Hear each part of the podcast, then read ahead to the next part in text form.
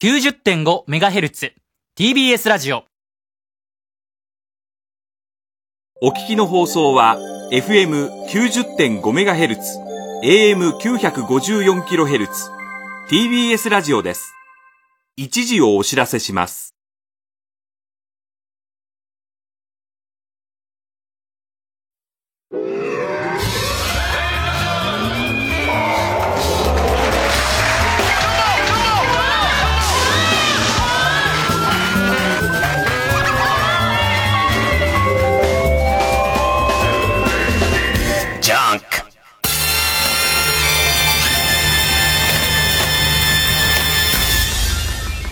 今週気づいたこと。まあ、そうじゃないかなとは思ってたんだけど、あの、俺の旅行、久々に旅行行ってきたんですよ。俺の旅行には意味がない。家にいろ。逆かも意味がありすぎる。かな。そもそも、ことの起こりは先週ちょっと話したそのテクテクライフっていう、あの、位置情報ゲームっつうの？えー日本全国を塗りつぶすゲームがスタートしたことと、もう一個きっかけがあって、それがあのー嬉しい悲鳴、嬉しい悲鳴なんだけれども、ね、もう嬉しすぎて白目を向いて、で、えー口角から白い泡を出している感じの出来事なんですけど、えー、サードウェーブっていうパソコン屋さんが、あの、なんつうの？ゲーミングパソコンの会社が、えっ、と、ノート型のゲーミングパソコンを使ってみてくれと。いや、テスターをやってくれって言われて、で、えっ、と、その、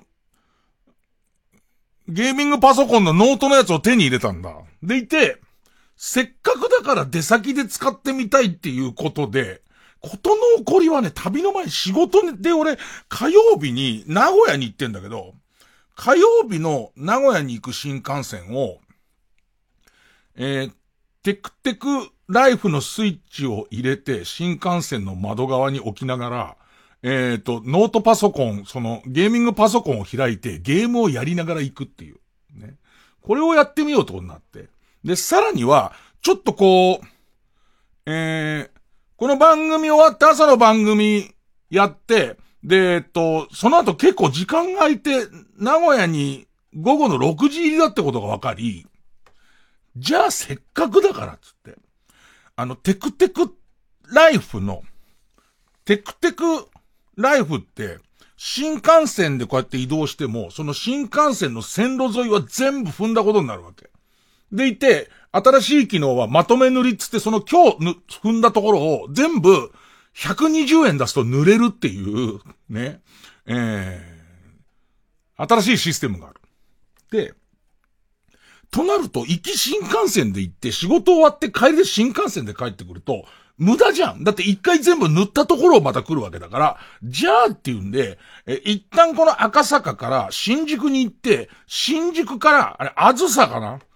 こういう時前の担当の渡辺くんがいると、うるせえぐらいに、うるせえぐらいに教えてくれんだけど、あずさかなんかで、えっ、と、塩尻まで行って、塩尻から、信濃だった、ビュー信濃かな？なんかで、名古屋に入ると、その間、おそらく4時間とか5時間あって、で、テクテクも違うコースになるじゃんか。ね。だからっつって、それで移動しながら、ゲーミングパソコンで、今、コンセントついてるから、ねえ、えっ、と、ゲーミングパソコンでゲームやりながらっていうのがきっかけだったんだよね。で、よりによってそのゲーム何やろうかなと思って、あのー後輩芸人の河野和夫くんがすげえゲーム好きだから、要はプレステ4のゲームとかスイッチのゲームは家でできるんで、今、プレステ4とスイッチで出てなくて、えーっと、ゲーミングパソコン、ゲームのパソコンはスチームっていう企画があるんだけど、スチームっていう企画と、最近家で全く稼働してない Xbox でだけできるような面白そうなゲームあるって言ったら、あいつが、それだったらテルミーホワイっていうのが、伊集院さんがちょっと前にハマってた、ライフイズストレンジっていうゲームのチームが作ってるやつで、ぴったりじゃないですか。僕もやったけど面白かったですよって言われて、ほんじゃその、えっ、と、マスクはしてるよ、マスクは。マスクはもうす、もうしてるとこじゃないですよ。まず一回も取りませんよ、もう。口の周りにホチキスで全部パチンパチンパチンパチンパチン、痛い痛い痛い痛い痛い痛い痛いつって、もう、ね、一生取れなくしてますから、ね。で、ラジオの時だけベリベリベリベリ痛い痛い痛い痛い痛い痛い痛い痛い痛い痛い痛いつって。ラジオの時はその口の周りのホチキス全部取る代わりに、あの、勢いで祈祷にパチンパチンパチンパチンパチンパチン痛い痛い痛い痛い痛い痛いつってやってますから、何のためにだよ。で、その、えーっと、えー、っと、Tell Me Why。Life is Strange, Life is Strange 2の後にで Tell Me、多分合ってると思う。Tell Me Why っていうゲームをインストールして、まあ、出発したんですよ。したら、このゲーム面白いんだけど、河野くんの言ってることに間違いはないんだけど、面白いゲーム、あとびっくりするのは、もうゲーミングノートってプレステ4を持ち歩いてるようなもんな。完全に。あ、なんなら俺が夢見てたやつだったな。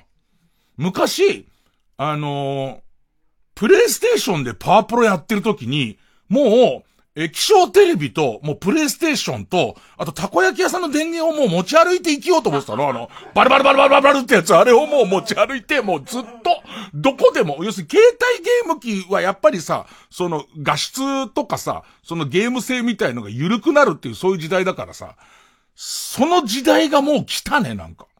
で、もう、グラフィックも綺麗なんだけど、ただゲームの内容が、どこまで行っていいのかなまず、その、あずさの中で座って、まあ、パソコン開くじゃないですか。で、ゲームスタートするじゃないですか。そう、最初のシーンが、年派もいかない子供が、君はなんでお母さんを殺したんだっていう尋問をされてる。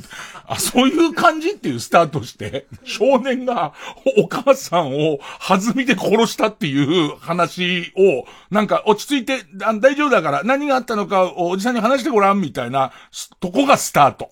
すげえ綺麗なグラフィックで。まあ、このゲーム、こんなことドット絵で始まられても困るけど、ねえ、まあ、それで始まって、すぐに10年後ってなって、その10年後、その子が、施設から帰ってきて、で、兄弟と会うと。でいて、えっと、兄弟と一緒に、えー、自分の生まれ育った家を処分して、で、どっか遠くで暮らそうみたいな話になりますっていう。で、その先に出てくるキーワードが、育児の色税。えー、それから、えー、と、トランスジェンダーに対する差別。それから小さい、こう、コミュニティでの、なんつうのかな、同調圧力。あと何もありとあらゆる、そういう不倫、うーん、等々の要素の詰まったゲームで ね。なんかわかんないけれども、家でやった方がいい。少なくとも家でやった方がいいわ。あんまりグリーン車の、旅に行く方もいるグリーン車でやるゲームじゃない。まあ、始めちゃったんだからしょうがないんだけど、でもやっぱこれがちょっと快適で、テクテクテクテクを往復、目的地あります。往復違うルートでテクテクテクテクでものすごい量濡れたし、それからその、えっ、ー、と、最近ゲームもこらえ性なくなっちゃって、家でやってると他のことをやったりとかファンザ見たりとかしちゃうから、さすがに俺俺も、さすがに俺もグリーン車でファンザン見ないから、あのー、行きの4時間と帰りの2時間ぐらいずっとゲーム、もう、ゲームに集中するっていう、まあずっと陰惨なことが、陰惨なことがもうなかなかないよ。陰惨なことが起きてる横をじゃがりこ売ってるっていう、こうね、感じの、その暮らしをしてて、あ、これには無駄がないなということがこの火曜日にわかるんですけど、で、土曜がぽっかり空いていると。で、土曜日これにもう一個プラスできると思って、え、ゲーミングパソコンでテルミー Y をやりつつ、テクテクテクテクで沿線を塗りつつ、ドラクエウォークのお土産取りに行こうっていうことになり、あのー、宮城に向かいました。はい、で、これから先は多分タイトルコールをしておいた方がいいです。ね。この勢いで喋っていくとおそらくタイトルコールが2時50分ぐらいになりますからね。ねええじゃあ一応タイトルコールしときますわ。え、月曜ジャンク、伊集院光深夜のバカ力。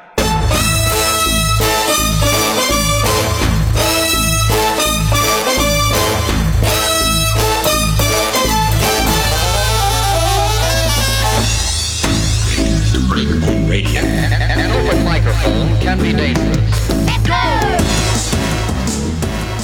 まあまあ久々の旅なんでちょっと自分も旅話でテンション上がってるんですけど旅で溜めたストレスをここで話すっていうね、ま、普通は旅でストレスを発散するんですけど旅で山ほどストレス溜めてきますんで。あと今日なんか言っとかなきゃなんないことあんな。本出る。これは言っとこう。本出ます。久しぶりに。えっとえー、これ旅の話してると絶対忘れちゃうから。えー、養老たけし先生と、こう、2年ぐらい前からちょいちょい対談してたやつが、ずーっと、ずーっと塩漬けになってたんですけれども、あのー、なんとかまとまりまして、で、タイトルが世間とずれちゃうのはしょうがない。いつ発売だ？もうすげえすぐだと思うんだけど、見本本もできてないの。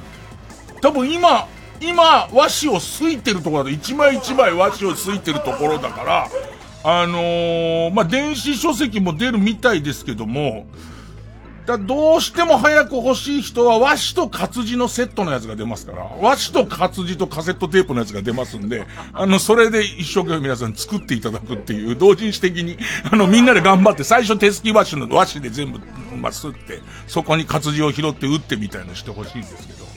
まあ、そんな、ね、それだけ必要事項で、後で発売日分かって言っとくわ。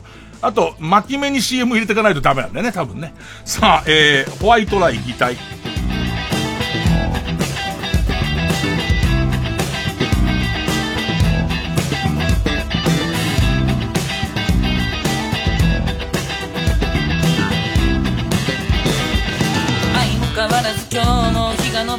が鼓動し始める朝またなしで僕のもとに事情が迎えにやってくる。今日も鏡の前で本当な自分を隠して世の中に馴染むため薄雪の皮をかぶって映画を作って街へと繰り出す。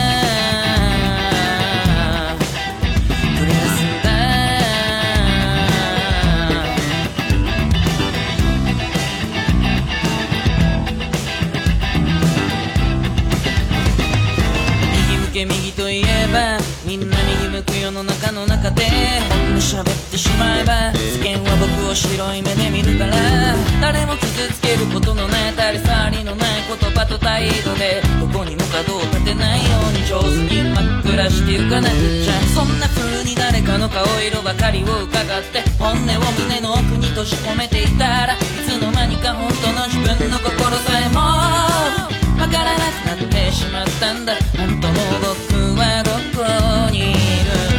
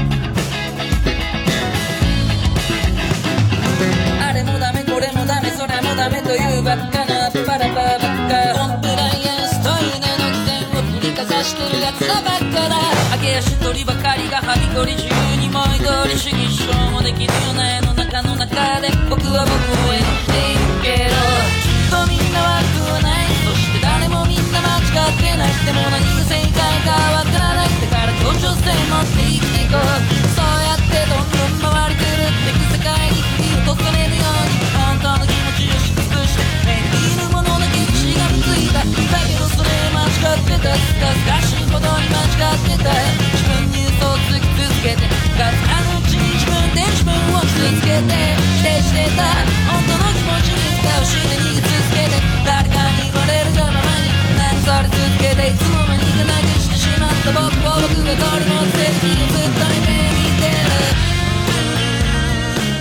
今調べてびっくりしたんだけどさ、10月14日発売って、え、日付的には明日ってこと？明日ってことだよね。でも手元にまだ見本本も来てないよ、俺。実物まだ見てないよ。本当に出んの？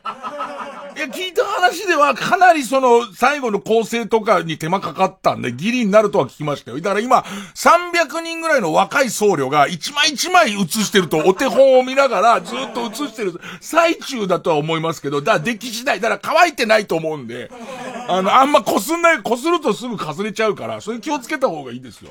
あの、基本的には、ま、喋って、僕はめちゃめちゃ喋ってますけれども、えっ、ー、と、内容であることほぼ言ってないんで、えー、養老先生のお言葉を、あの、楽しんでいただくような本になってます。ね、あの、表紙が、えっ、ー、と、養老先生と僕が、えっ、ー、と、ねずこと炭治郎のコスプレをしてる写真になってますんで、もちろん養老先生がねずこですよ。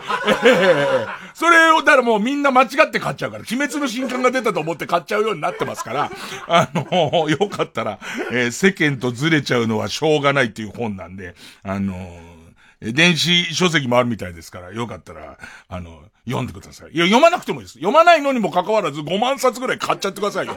一人で、一人で買ってください。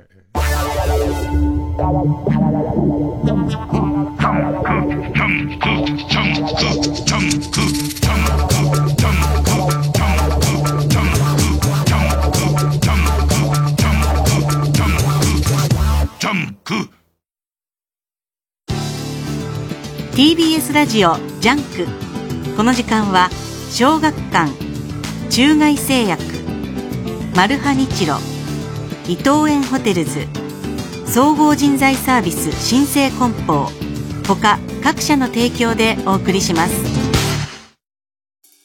バナナフィッシュ海街ダイアリーの吉田秋生最新作詩歌川百景。谷合の温泉町を舞台に描かれる新たなるヒューマンドラマがついに始まる。海町ダイアリーとつながる物語。歌川百景コミックス第1巻好評発売中。小学館。おかえりなさい。え？もう学生さん。じゃなくて常連さんですよ。なんか照れますね。世代を超えて語り合えた。中外製薬を通してね。マスター。常連さん涙は泣いてもらってからですよ。TBS ラジオ公演漫画都市東京。日本の漫画アニメゲーム特撮2020東京の破壊と復興の歴史が日常がそこにある。東京六本木国立新美術館で開催中。詳しくは展覧会ホームページまで。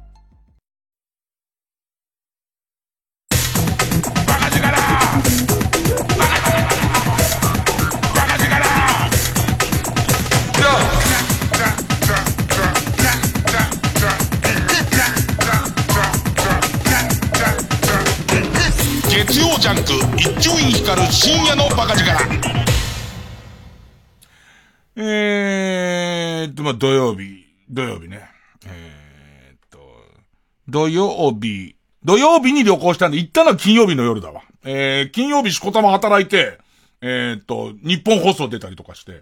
で、なんかさ、日本放送と文化放送出るんですよ、今週。ね。で、日本放送と文化放送出るにあたって、春風亭一之輔さんの番組と、えっ、ー、と、それから大竹誠さんの番組出るんですけども、それをもうツイッターとかで、TBS に対する当てつけだみたいなことをすげえ書く人いるんだけど、あの、本当に本が出んだよ。俺はお金が欲しいんだよ。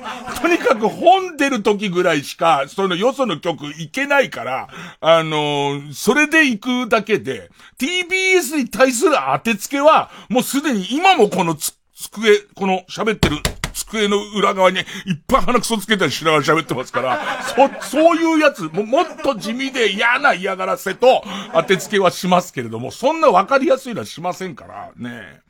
で、えっと、で、まあ、いろいろ、そんな、日本放送行ったと、子供電話相談室始まったんですよ。子供電話相談室の時の俺は、ほんと真人間だからね。あの、ちびっこ早速電話出て、あの、大輔お兄さんってあの、歌のお兄さんが先生で、で、ちびっこの質問が、どうやったら歌が上手になるんですか？みたいなやつ。もう、いろんなボケ思いついたけど、あの、脳手術と思ったんです。本当は。多分。脳みその歌に作用するところを上手に焼き切っていくみたいなことが一番、あのー、基本的に朝から晩まで、お歌が歌いたいってなりますけども、ね、基本的には上手になると思ったんです。そういうのも言わずに、えっ、と、子供電話相談室やり、えっ、と、子供電話相談室が終わった時間の計算で一番行ける遠くはどこだということになり、特に北の方面に来たくて。で、えっと、したら、山彦が東京駅9時44分10時前ぐらいで、で、仙台に12時ぐらいに着く山彦があって、本当は青森ぐらいまで行きたかったんだけど、もうこれが最後だから、ねえ、っと、山彦乗って行って、で、山彦乗って、で、山彦のグリーン車で窓際のところに、えっと、スマホ置いて、で、さらには、このバックグラウンドで、バックグラウンドでテクテクライフができて、えっと、表で今度動かしていくと、一応、ドラクエウォークもこう動くような状態になるんだ。で、まあ、新幹線のスピードなんで、ドラクエウォークは、あまりに速くなっちゃうと反応しないっていう一応、その歩くゲームなんてあるから、まあまあ、でも一応つけとくだけつけとくみたいな。で、さらに、そのゲーミングノートを、えー、前に置いて、で、テルミーホワイ、ファイホワイの、すごい深刻な 笑うとこゼロだからね。一回も、一回も笑うとこなしだから。あの、逆に言うと、このフリートークの笑いの中に、このストーリーの説明入れるとネタバレになるは、伊集院そういうことを笑いながら話すんじゃないっていうことになっちゃうようなことしか起きないです。延々と、開かずの部屋だった、そのお母さんの部屋を、えー、がようやく開くんですけど、開いたところでなぜあの日僕らを猟銃を持ったお母さんが追いかけてきたのかっていうことの ええ、心が壊れちゃったお母さんが自分たちになぜ猟銃を向けたのかっていう、あの、ことのヒントみたいのがちょっとずつ出てきます。そう。そうなんだ。それで、優しかったスーパーマーケットのおばさんが表変したんだ。みたいなのも、わかる感じで。で、行きまして、で、えっと、次の日の朝から、まあ、とりあえずはその宮城の、えー、ドラクエウォークの、えっ、ー、と、チェックポイント、宮城に4カ所あるんですけど、そこを回ろうと思ったら、皆さんご存知の通り、台風がいらっしゃるという。ほいで、まあ、台風自体は結果的には逸れていくんだけど、秋雨前線を刺激しちゃったせいで、結構宮城がザーザー雨降ってんだ。で、夜の12時に、えー、仙台着いて、で、その仙台の近くの、えー、っと、えー、もともと3000円っていう ええもともと3000円で、えっと、えー、GoTo トラベルも別に誤差ぐらいしか もらえないようなホテルに一応泊まりまして。で、またそのホテルが最高なことに、廊下で酔っ払いがずっと喧嘩してるっていう。でも僕滞在時間が3時間ぐらいなんで、それ12時過ぎに入って、朝の5時1分の電車で、あのー、松島海岸っていうところに日本三景展望台っていうのがあるんですよ。ね。えー、っと、え天の橋立。ね。で、この、えー、っと、陸奥の松島。あとは、女子校に行くバスね。これが一応日本三景となってるんで、大体、えー、えー、女子校に行くバスの床ね。えー、これが大体日本三景に選ばれてるんですけども、で、この日本三景展望台ところに始発だから、とにかくいっぱい回りたいから、始発で、えー、朝5時起きて、6時前ぐらいに着いたら結構な雨降ってるわけ。でね、多分この雨かな？この雨が多分俺の旅を無意味にしてたと思うんだけど、もうなんか結構な風と海沿いですから、ビュービュー吹いてるんですよ。で、この松島海岸の駅からは多分1キロない、まあ、500メートルぐらいのところにもうすぐこの、えー、展望台チェックポイントあるんですけど、もう嫌なんです。別に、あの、見たくないんです、別に僕は。松島には一切興味がないんです。松島は、あの、例の松尾芭蕉が、もう、松島めちゃめちゃ行きたくて、ね。あのー、松島に行ってそこで俳句を読むっていうのが夢だったのに、行った結果、松尾芭蕉あそこで俳句を読んでないんですよ。よく言う松島や、ああ松島や、松島やっていうのは嘘なんです。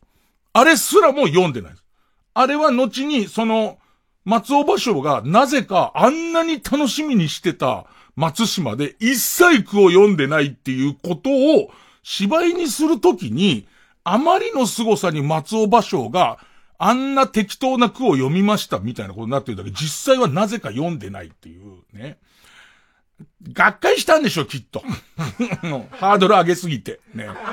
多分あいつが行った時も、あのー、秋雨前線が刺激されてたのか知んないですけど、結局なんかね、多分ね、コロナ、コロナ対策で、今までずっと俺ドラクエウォークのそのお土産話してたじゃん。知ってたけど、なんかコロナ対策で多分、甘くなってるみたい。チェックポイントの、そうです。もう本当にギリまで行かないと、取れないようにしちゃうと、密になっちゃうからなのかなわかんないけど、えらい緩いんだよ、今回の旅。かなり離れてる状況で、まだ100メートルや200メートルぐらいある状況で、もうこの日本三景展望台が取れちゃうの。ここが間違いの始まりなの。取れちゃったら帰りますよ、そんな。まだ角曲がってからですけど、松島が見えてくるのは角曲がってからですけど、僕の旅行の目的は松島じゃないですから。ね。あのー、ドラクエウォークのチェックポイントを取ることですから、そこで僕はそのままキビスを返して、またこう、仙台に戻るんですよ。で、どうも天気予報が、宮城はほとんど雨ですってことになって、じゃあもうちょっと離れようと。今度、岩手のチェックポイントに、小祝農園ってもう森岡行って、森岡からまたさらに左の方に入ってく、その、あの、小祝、小祝レーズンバターでおなじみのあの小祝かな、多分。俺の小学校、幼稚園ぐらいの時に、レーズン、小祝いレーズンバターなるものが売り出したわけ。そこで初めて俺には小祝いって言葉がついてくるんだけど、あの、頭に入るんだけど、レーズンバターってなかった、なかったと思うんだよ。俺が生まれた時には。後にレーズンバター出来上がったと思うのよ。今でこそ、オードブルとかにレーズンバターつきもんだけど、あれ初めて食った時の気持ち悪い感じ。気持ち悪いと思ったよね。俺バター食ってるっていう気持ち悪さと、そこにレーズン入ってる気持ち悪さ。文化ってそういうもんだから。だって、なぎらけいちさん初めてコーラ飲んで腐ってるって家族で言ったんだから。こんなの腐ってるっつった。それぐらい、わかんないもんだったよ、レーズンバター。でいて、その小祝農園にチェックポイントがありますっていうことで、もう、もう一回新幹線乗ってさらに伸ばそうと。その雨が止んでるとこまで足を伸ばそうってことになり、でいて、その盛岡に行く。で、森岡の駅前からかなり頻繁に小祝農園行きの直通バスが出てるはずなんだけど、これが多分これもコロナだと思うんだよね。その時刻表にバッテンが打ってあって、直通バスは出てないと。その一日に何本も出たはずの。じゃなくて、経由のバスは何本か出てるけど、これは相当少なくなってんの。あのー、こういうご時世だから。で、盛岡の駅前からバス乗るんだ。で、乗って、ちょっとその手前でスマホで調べてたようなバスが、えらいなくなってるから、これどうしようということになるんですよ。で、パって見てみたら、終点が、小祝、小祝農場牧場園っていう、その、まあまあ、すごい広大な牧場でソフトクリームとかチーズとか有名だと、牛とかがすげえいるっていう、まあところなんですけど、終点に着くのが9時半で、9時半で、でいて、それが折り返してくるバスが9時55分なの。で、これに乗らないと、その間の直通バスが全部ないから、これを逃すと、午後3時40分までバスがないの。もうね、牛なんてね、そう見れない。長くは見れないよね。牛だからね。あの、木に上がりきったセミの幼虫ならさ、多少の変化が期待できるじゃん。その木に上がりきったセミの幼虫は俺ね、2時間見れると思うの。徐々に変わるから。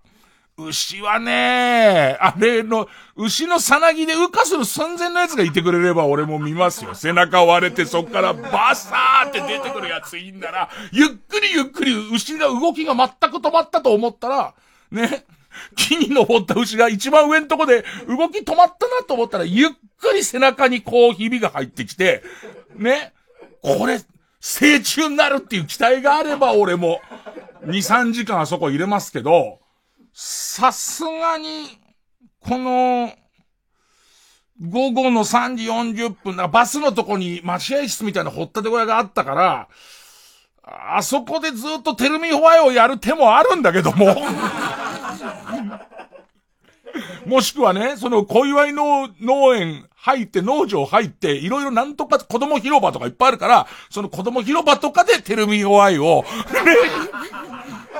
お前お母さんとお父さんと今日来たかもしんないけど、お母さんが切羽詰まったら結構いろんなこと起こるぞと思いながら、やる手もあるんだけれども、それよりはっていうんで、9時半に来たんだけど、もう9時55分に帰ることにしたんです、僕は。もう、だって、なんなら、もうすでにバス停1個前から押せてるから。今回はチェックできちゃってるから。迷ったんだ。せっかくだから入ってソフトクリームを食べるかっていう感じもするの。でも入るのに800円かかるの。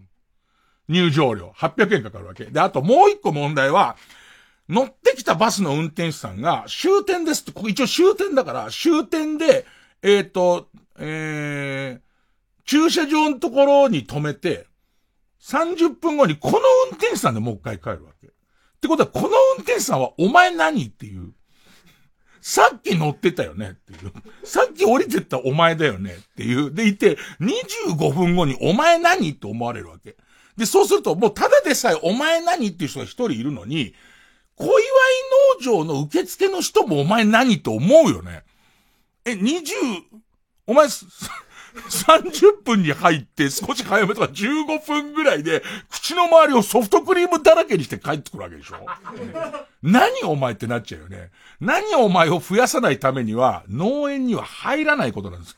ね、もうそのままバス停に立ってるっていう形で、あのー、もう一回乗るんです。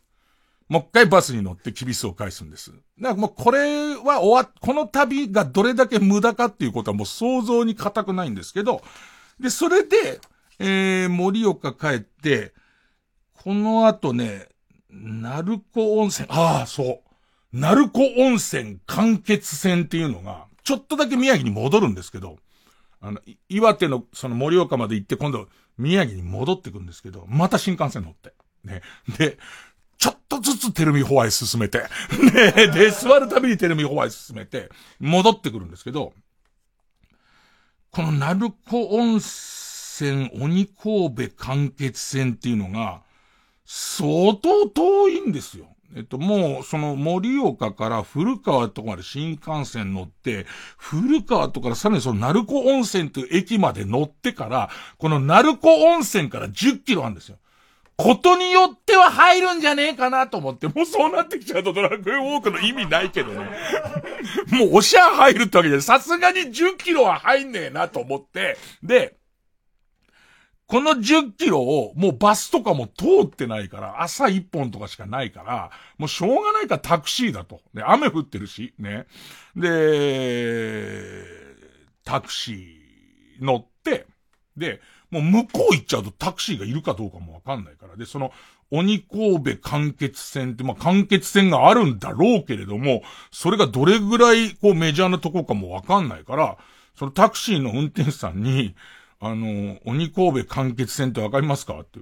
ね、わかるよ、つって。で、いて、じゃあ行ったらすいませんけど、ちょっとしばらくそこで待っててもらって、で、いて、その、戻ってもらえますか？ってで、あ、いいよって、そういうお客さんもいるからって、完結戦だからねって言って、その、あの、出るのまで待ってんのは全然いいよ、みたいなこと言ってくれて、ありがとうございますって言いながら調べてみると、結構次の電車がシビアだってことがわかるんですよ。ね。え、行って、まあ、えー、完結戦見て、速攻帰ってこないと、次の電車にちょっと間に合わない。その、鳴子温泉駅もそんなに頻繁に電車がないから。でいて、それ10キロのタクシー乗ってたらさ、間欠線がすごい見事だと。ね。もう吹き出したらその15メートルぐらいこうやって上がってって、それはすごい、その、いいから、なんて言われながら行って、で、駐車場待ってください。その間欠線入って、間欠線も入場料500円ぐらい入ったかな。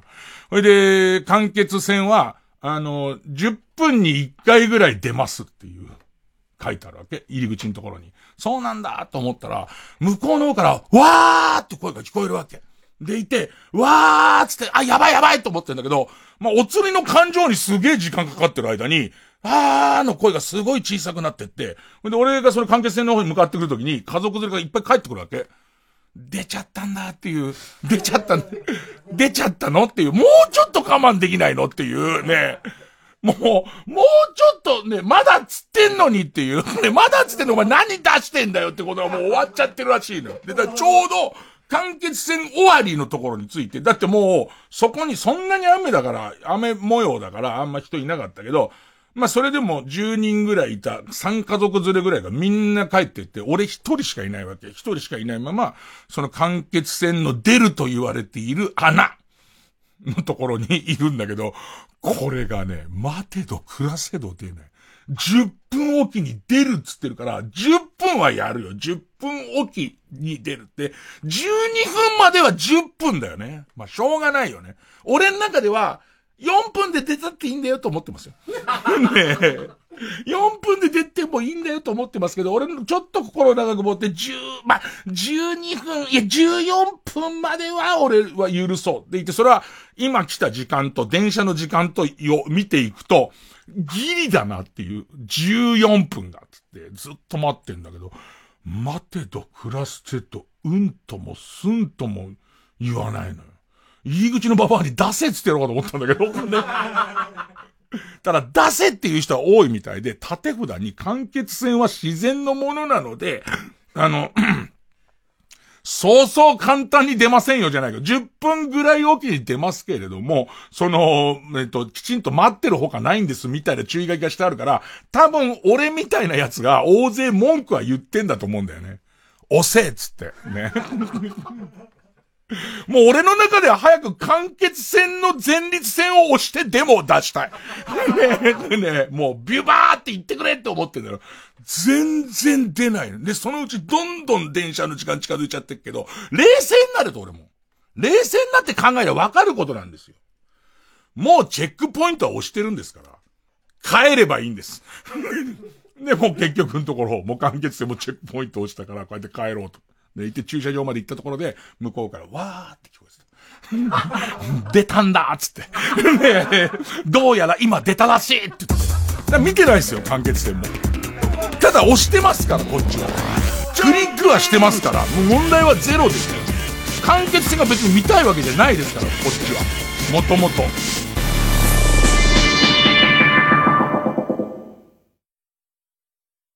世界の魚を守る宿命の星マルハニチーロ。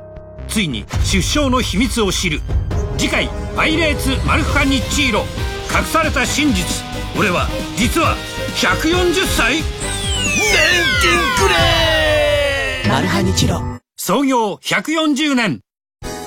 人と人とのつながりを物流がつなぐ。新生グループの新生梱包はさまざまなお仕事と多彩な人材をご紹介する総合人材サービスです物流業界に欠かせない存在を目指して一人一人を大切に人と仕事を支えます。新生梱包で検索。いよいよ再始動。TBS ラジオ公演。ライブハウスプレゼンツ。熊川哲也 K バレーカンパニー。海賊。10月15日から18日まで渋谷文化村オーチャードホールにて上演。チケット絶賛販売中。詳しくは K バレー海賊で検索。ちゃんこ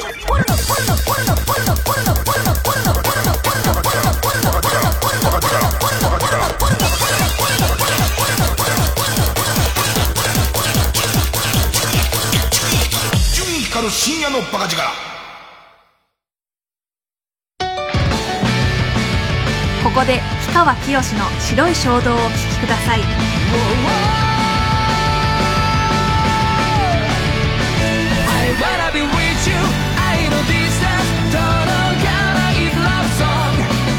気持ち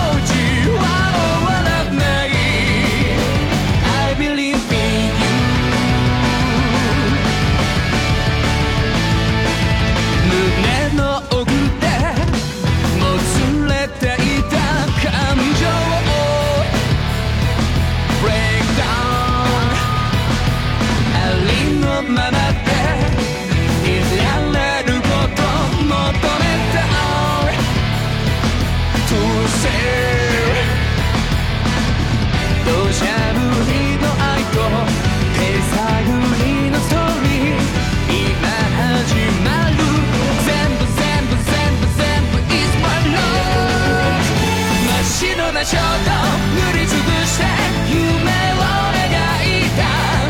乾いた心も潤して I wanna be with you 愛のディスタンス届かない love song 905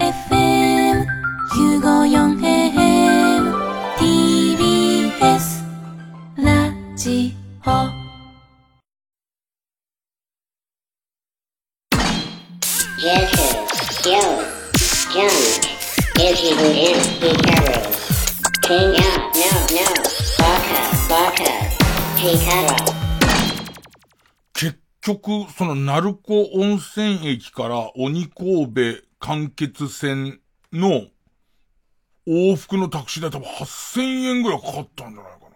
3000円の宿泊まってんのにだよ。で、入場料500円で見てないからね、間欠線を。まあいいけど、あの、ドラクエのそのチェックポイントはなんとかなったんで。でいて、この後は、仙台の駅の、まあ、そばに青葉城、まあ、仙台城とかいう青葉城に、えー伊達政宗像っていう、必ずその、仙台とか宮城県っていう、こう、例えば、今週の特集は、特集は宮城県ですって言うと後ろ映ってるあの像。それがチェックポイントだって言って、また多分新幹線乗ったんじゃねえかな。よく新幹線細毛乗りましたけど、新幹線乗って、で、仙台戻って、そしたら仙台の巡回バスみたいのがあって、仙台の駅前から、ずっとぐるっと回って、その途中のその青葉城を回って、また仙台駅に戻ってくるっていうバスがあって、で、そのバスに乗って、で、えっと、青葉城、仙台城前まで乗ってく途中に押せちゃったから。またこれがさ、あの、すげえ恥ずかしいのが、乗るときに、もうその、えっ、と、地理がわからないから、バスの運転手さんに、このバス、仙台城まで行きますかって聞くわけですよ。で、で、行きますよって言ってる、お言ってたお客さんが、降りねえから。ねえ、それ逆に言うとその、バスの運転手さんの方が、あれこの人、あれ、仙台城行くって言ってたのにって言って、で言って、大丈夫ですか？なんつって、大丈夫ですって言うんだけど、大丈夫ですの意味もよくわかんないんだけどね、その大丈夫、何が大丈夫なのかは、長くなるじゃん。ドラクエウォークっていうものの、えっ、と、その、に、お土産チェックポイントっていうのがあって、そのチェックポイントさえ押せば、俺は1ミリも伊達政宗に興味がない。っていうことを、僕が、いあの、尊敬する、そのアイパッチの人はタモリさんの初期だけですから、そこにそんなに興味がないんですっていうことを、あの、うまく伝えない、られないんで、ボキャブラリー、まだまだだな何か、それをうまく伝えられなくて、大丈夫ですつったっきり、首をかしげながらずーっと運転手さんは運転し、で、仙台に戻ってきて、もう夕方、もう夕、5時ぐらいになってたかな。で、ラスト、一応そのおまけで、えー、小祝農場は取ったものの、宮城のチェックポイントは4個ですから、もうあと1個だけなんですよ。えっ、と、その、松島の日本三景展望台、それからその鳴子温泉の鬼神戸、えー、間欠線、それと伊達政宗城っていうね。全部見てないです。全部見てはいませんけども、全部チェックはしましたから。で、今度は、下の方です。えっ、と、その、まあ、宮城県っていうのはどういう形してます、してるかっていうと、ボロボロのシャツを着て胸を張ってる人に見えるんですけど、僕には。えスタッフ全員からそうは見えないと言われてますけども。ね。えーっと、2月の29日に生まれた子は、この村に災いを起こす赤子になるんじゃなんて生まれた子の背中に大きなあざがあって、宮城県そっくりのあざがある。と同じような形をしてるのが大体宮城県なんですけども、その、えー、下の方ね。僕の見立てでは、もうボロボロのシャツを、ちぎれたシャツを着て胸を張ってる人ですから、裾の方です。その方、割と裾の方、あ、ごめんなさい。えっ、ー、と、他のスタッフ、誰一人そうは見えないどころか、気の毒そうな顔で俺を見てましたけどね。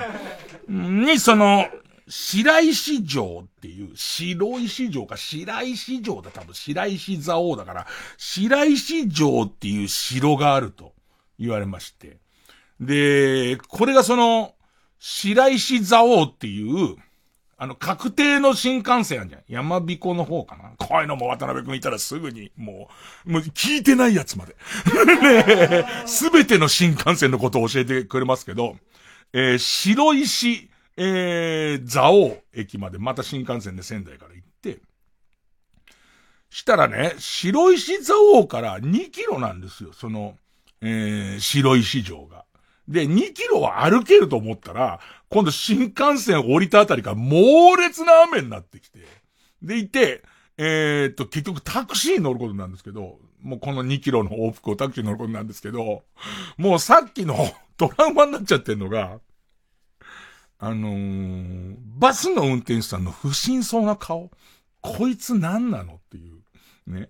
仙台城はどこですか？このバス行きますか？つって降りねえって気持ち悪っていう、何なのこの人っていう、あれがもうトラウマになっちゃってるから、そのタクシー乗って、すいません、あのー、白石城まで行って、で、白石城でちょっと降りたら、あの、すぐ戻ってきてほしいんですけどっていう話をしてから、その、えっ、ー、と、2キロの間ずーっと芝居。いや、僕はね、城ってわかんないね。友達の城マニアのやつが、門の写真を撮ってきてくれって言うんですよ、なんつって。ねえねえ。いやいや、僕は申し訳ない。あの、ご当地のいいお城なんでしょうけどね。歴史がダメで。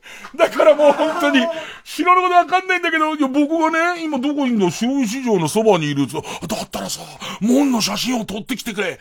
ってなことを言うんですよつって。まあ、運転手にはご迷惑かかりますけどね。今度じゃ実際撮ってくれば、もうすぐ U ターンでいいんですけどって、ずーっと、この芝居、この芝居ずーっと、で、その門の手前のとこ駐車場があって、ほん当にはいつもう、どうしようもないやつなんですけど、本当はもうね、あの、白好きがそれだけ言うんだったら僕も、ちょ、ちょっとだけ失礼して、つってその表出て行ったらさ、もうさ、門の前にも行かないところで全然取れんのよ、その、チェックポイントが。そうするとさ、門まで行った時間を稼がなきゃならないわけ。雨降ってんのに。その門まで行った体にしなきゃならないからさ、その、角でちょうど見えなくなったところでもうただ立ってんだもん。行くのや別に。行きたくないないんだもん。門までだってるって、上り坂なんだもん、もうね。門まで行きたくないからさ。なるべく木、大きい木のちょっと雨のかからないところでさ、俺こうやってぼんやり立ちだからさ、だいたいあそこまで行って写真を何枚か撮って帰ってきたぐらいの時間をもうここで潰そうと思ったら、運転手さんついてきてやんの。急に雨強くなったから傘貸してくれようとしたらしくて、ついてきたら、横のところで何やってんのこの人って、写真も撮ってねえしっていう、門の方に行くつもりもねえしっていう感じで、すっげえ恥ずかしかったわ。ほいで仕方なく、あのー、門のところまで行くのに、もう一芝居、今実は電話をしていたっていう芝居の、なんで10枚もいるかなみたいな。話が違うんだよなんて言いながら向こう行って、でも言われてみれば俺、はって気がついてその人見てるから、そのタクシーの運転手さん見てるから、手前を見てる可能性があるわけ。電話なんかしてないところ。俺、病気だよな、多分。何かの病気の人だよな。ほいでその、白井、白井、白い市場の門の写真を10枚撮って、ほいでタクシー乗って、10枚消去して、それでで、さ、もう、もうこれで全部やることは、僕の、やの、僕のやりたいことは全部終わったんです。ね。僕の見たいものはないですし。で、あのー、行きは新幹線の駅から来たんだけど、帰りは、白石っていう在来線の常磐線の駅から、一旦仙台まで戻って、で、最後仙台から、その、もう家に帰、東京に新幹線で帰るっていうだけのコースなのね。で、いろんなことあったなと思いながら、その白石駅で電車待ちつつ、で、来た電車乗って、いろいろ考えてみたけど、何にもしてないっていう ね。初めて気づきました。俺は何、まだほら、この理論武装が出来上がってないから、俺はもともと見たかったわけじゃないっていう心が出来上がってないですから、俺何にもやってないよっていう、この、あの、仙台らしいこと、宮城らしいこと、何にもやってないってことになって。それで、このまま、えー、仙台駅に帰ると、帰って、6時5分に仙台駅着いて、その直後ぐらいの、はやぶさで東京帰っちゃうと、何だったんだってことになると思い、ね。えー、いろいろこう、こう、調べてみたところ、ちょっとでもこの旅を充実させようってことになって、そのためには、遅い方の新幹線で帰った方がいい。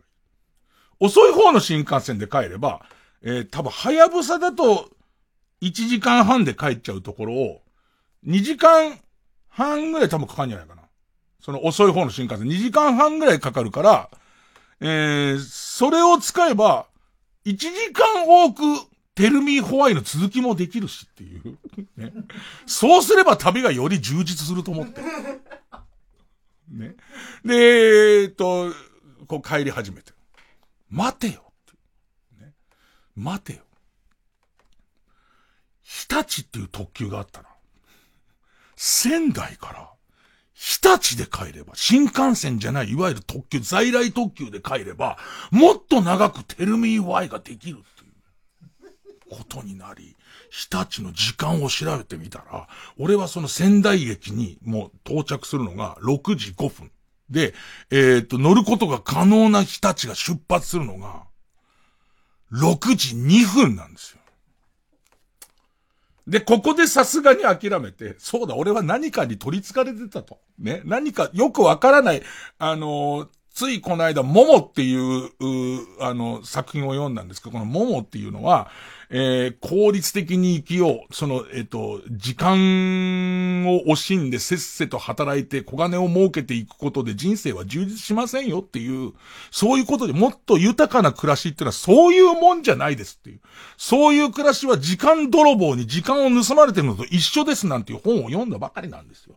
もうちょっと優雅に生きなきゃダメだってことになりまして、思い直して、食べログを調べてみたら、仙台駅周辺に美味しい牛タン屋さんが何軒もあるじゃないですか。もう、乗ろうと思った新幹線は最終にして大丈夫ですと。仙台に行って、で、仙台駅ですぐに新幹線には乗らず、名物の牛タンを食べて、でいて、あ、ちゃんと俺は仙台に来たんだっていう気持ちのもと、そりゃ新幹線で帰ればいいじゃないですかっていうことになるわけです。ね。で、そこでふっと頭をよぎったのは、待てよ。俺今常磐線を仙台方面に、要は下ってんだな。ね。一旦一番下まで来たから、仙台は、あの、ボロボロの T シャツのへそぐらいのとこですから、それを戻っていってんだなってことになり。ってことは、日立は、特急日立は仙台から来るんだよな。どっかでぶつかるよね、これ。って言って調べたら、岩沼っていう駅で交差するんです。で、ふって見たら、次の駅が岩沼なんです。気づいたら俺、降りて日立に乗ってましたよ。テルミーワイはすごい進みましたね。いい旅でしたね。まあ、いい旅でしたよ。どこ行ってたんだっけ？どこ行ってたんだ？あ、あとでドラクエウォーク見ればわかる。お土産がある。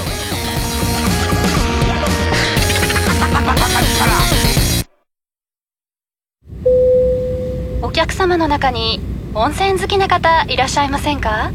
え？はい。お伝えしたいメロディーがございます。有名温泉地に49カ所。お得に通える温泉宿なら。いい湯加減旅加減伊藤園。ホテルズ。大和ハウスプレゼンツ。ミュージカルビリー・エリオットリトルダンサー。橋本聡です世界的大ヒットミュージカルが日本人キャストで再び戻ってくる。音楽はあのヒットメーカーエルトン・ジョンバレエダンサーを夢見る少年と家族の物語。世界1000万人が涙した感動作。奇跡の瞬間をぜひ劇場で。TBS 赤坂アクトシアターで10月17日まで絶賛上演中。詳しくはビリー・エリオット公式ホームページをご覧ください。TBS ラジオジャンク。この時間は小学館中外製薬マルハニチロ伊藤園ホテルズ総合人材サービス新生梱包他各社の提供でお送りしました。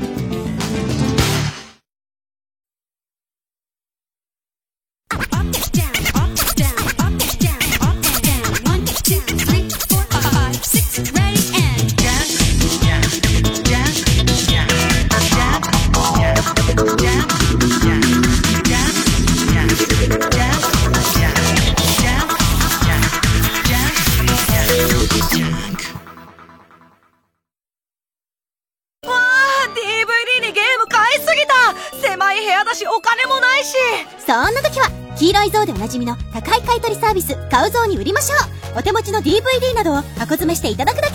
た助かった。ドキドキ。ワクワク買うぞ。フィギュアやブランド品貴金属も買い取ります。TBS ラジオ公演。ハイパープロジェクション演劇配給。日向翔陽役の大悟小太郎です。小爪研磨役永田貴人です。演劇配給シリーズ最新作「ゴミ捨て場の決戦」この秋より東京大阪宮城福岡で上演します物語は春高3日目3回戦。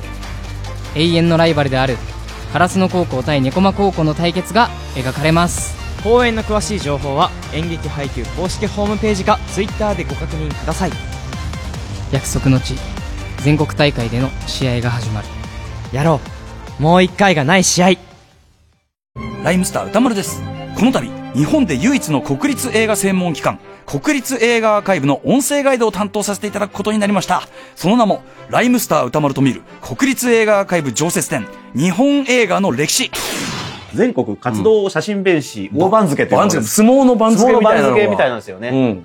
借金踏み倒しとか、そういうことが書いてあるんですよ。なんだそれまあ、映画に詳しくない人でもですね、思わずおーっと感心してしまうような本当に貴重な展示の数々を楽しくカジュアルにご紹介していく音声ガイドとなっています。スマートフォンアプリ耳タブは誰でも簡単にダウンロードできます。皆様ぜひ一度お試しください。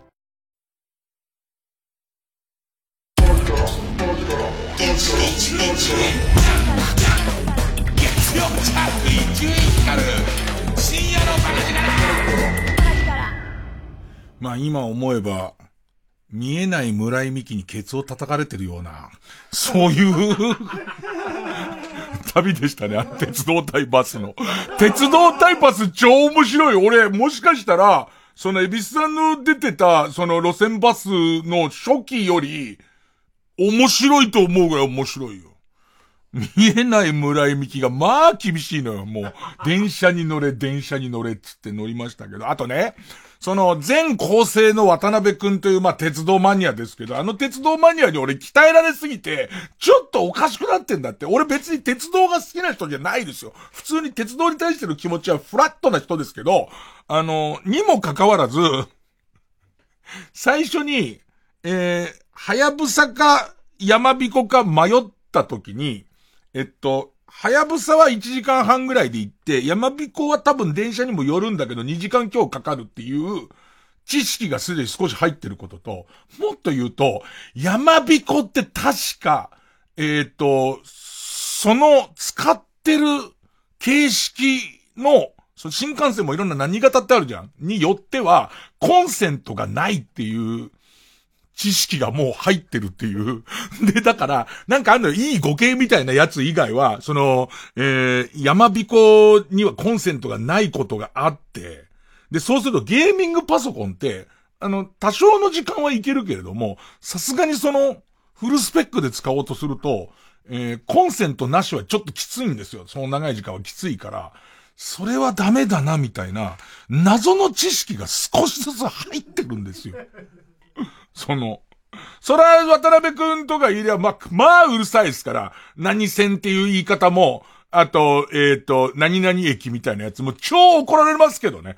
びっくりするぐらい怒られますけど、ざっくりでいいんだよ、そんなのは。ね、大体ざっくりでいいんで、そういう鉄道チャンネルの番組じゃねえから、これは。ダーリンハニーじゃねえから俺は、そこに関してはそんなには別に行かなくていいと思ってますから。でもそんなでずーっとその後、延々と、えー、テルミホワイをやってたし、あとやっぱり、あと最終的に、はって、その、俺乗ってる人たちにっていう、その状況は、状況は、例のテクテクなんですよ。要は、行きに新幹線で来て新幹線で帰るんだと、テクテクの濡れる範囲は新幹線際だけなんですよ。でもこれを、あれ常磐線特急かな？東北線なのかわかんないけど、まあ、それの方行っちゃうと、今度それの周りが濡れるんですよ。だそれでまあ、嫌ってほど、テクテクも濡れたんで、何の問題もないことが問題なんですよ、逆に言うと。ね、旅ってさ、旅って俺に言わせればもっと意味のないもんだよね。本来、本来旅は意味のない瞬間、意味のない瞬間のものじゃないですか。ね。でいて、それに意味合いが後からついてくるわけじゃないですか。意味しかないもん、これ。その、何時にどこに着かなきゃいけないとか、何を押さなきゃいけないとか、意味以外の何者でもないっていう、あのー、それはね、違うよ、伊集院くん。それは。それは旅じゃない。でね、もう一個予告編を言っとくとね、例のテクテクライフをずっとやってて、テクテクライフはその前作のテクテクテクテクからいろいろこう塗ることに、地図を塗ることに、えー、特化した改良がいっぱい加えられてるんですよ。で、その、このエリアを全部塗りましたって時に一番きついのは全部塗ったはずなのに、そのクリアにならない。どっかに塗り残しがあるんだっていう。東京あたりでも、東京は逆に、その、やたら筋が細かいから、それは大変で。東京以外のところだと、こう、ちょっとこう、偏僻なところに、急にその、ちっちゃい区間があったりとかするから、それはそれ大変なんだけど、ずっと京都府が、全部塗ったはずなのに99%で止まってた問題となって。で、そのね、塗り残しを見つける機能がついたんですよ、今。塗り残しを、要するに90%以上塗ったところは、残ってるところが点滅するっていうすごい親切な機能がついたんですよ。その機能と、あとさらには、どうやっても無理みたいなところをなるべくなくしてくれてるんです。で、京都が99%が先に行かない問題って、その舞鶴市の中に何か塗り残しがある問題ってあって、で、一応俺らの結論としては、不当が一個あって、そこが先週も喋ったけど、どうやってもいけないと。不法侵入をするしかないっていうところじゃないかってた、その不当が、今回のバージョンではもうあらかじめ塗られている。いくつかそういう配慮がされてる。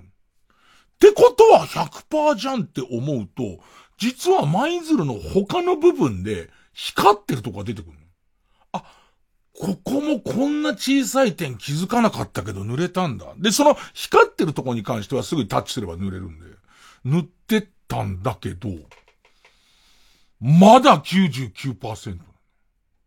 で、こと細かに調べていくと2箇所怪しいとこがあって、とね、舞鶴の、舞鶴から海側、京都の海側の方に、小橋っていう港があって、小橋っていう港の先のところに、し、大きめな、ちっちゃい島は今回全部パスにしてくれてるの。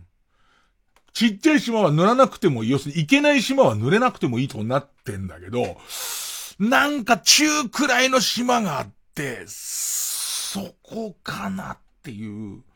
で、そこで釣りしてる人のブログとか出てくるから、行けはするっていうところと、まあ、もう一箇所そういうちょっと飛び地みたいのがあるんだけど、そこは点滅しないのなぜかって、それはまた細かく言うとめんどくさいんだけれども、その区域の大部分が隣の区域で濡れちゃってると、隣の、区域をまたがってるようなもんがある。その100%っていうのを、隣の区域が、えっ、ー、と、共同の場所があると、そこはその小橋っていうところのゾーンには含まれないわけ。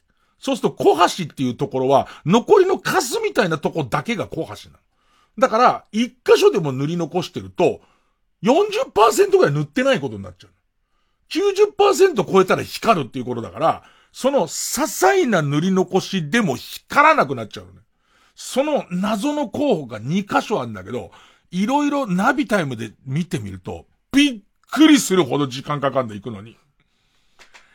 今行くか行かないか迷い中なんだけど、行って、うんともすんとも言わない可能性もあるわけで。行ったって別にそこはなんとかなるとは書いてないのよ。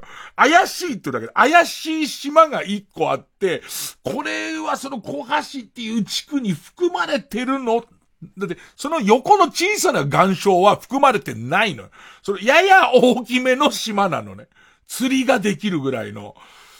うーん。まあまあ一つは、えっ、と、行くのか行かないのかっていうことが一つと、あとそこで何にも起こらなかった時に、俺何をすればいい？ね俺はその知らんところで、何をすればいい？えー、呂布でザ・モーメント。Oh yeah. Uh huh. Oh yeah. Come on. つかめよ only. つ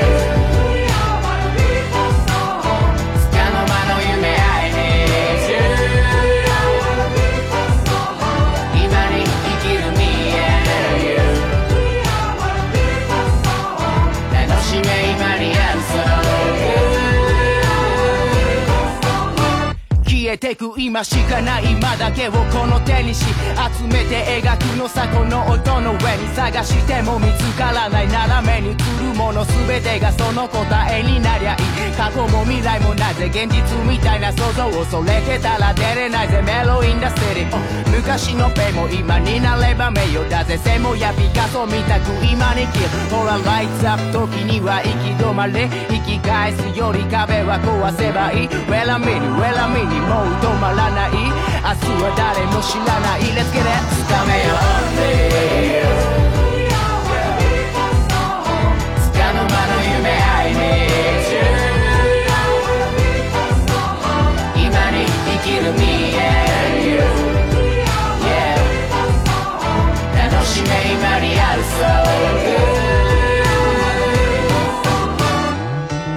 Yo ね最低だろビエリなニュース煮えたぎる血で色づく感情はブルー守れ最高なルール破れ最低なルール自分じゃ無理それじゃ無理さデレなルールありのままでいい何もかもがいい何がいいかもわからず進めばいい俺は俺なりに見つけてきた君誰に何言われても止まらねえぜ Say word「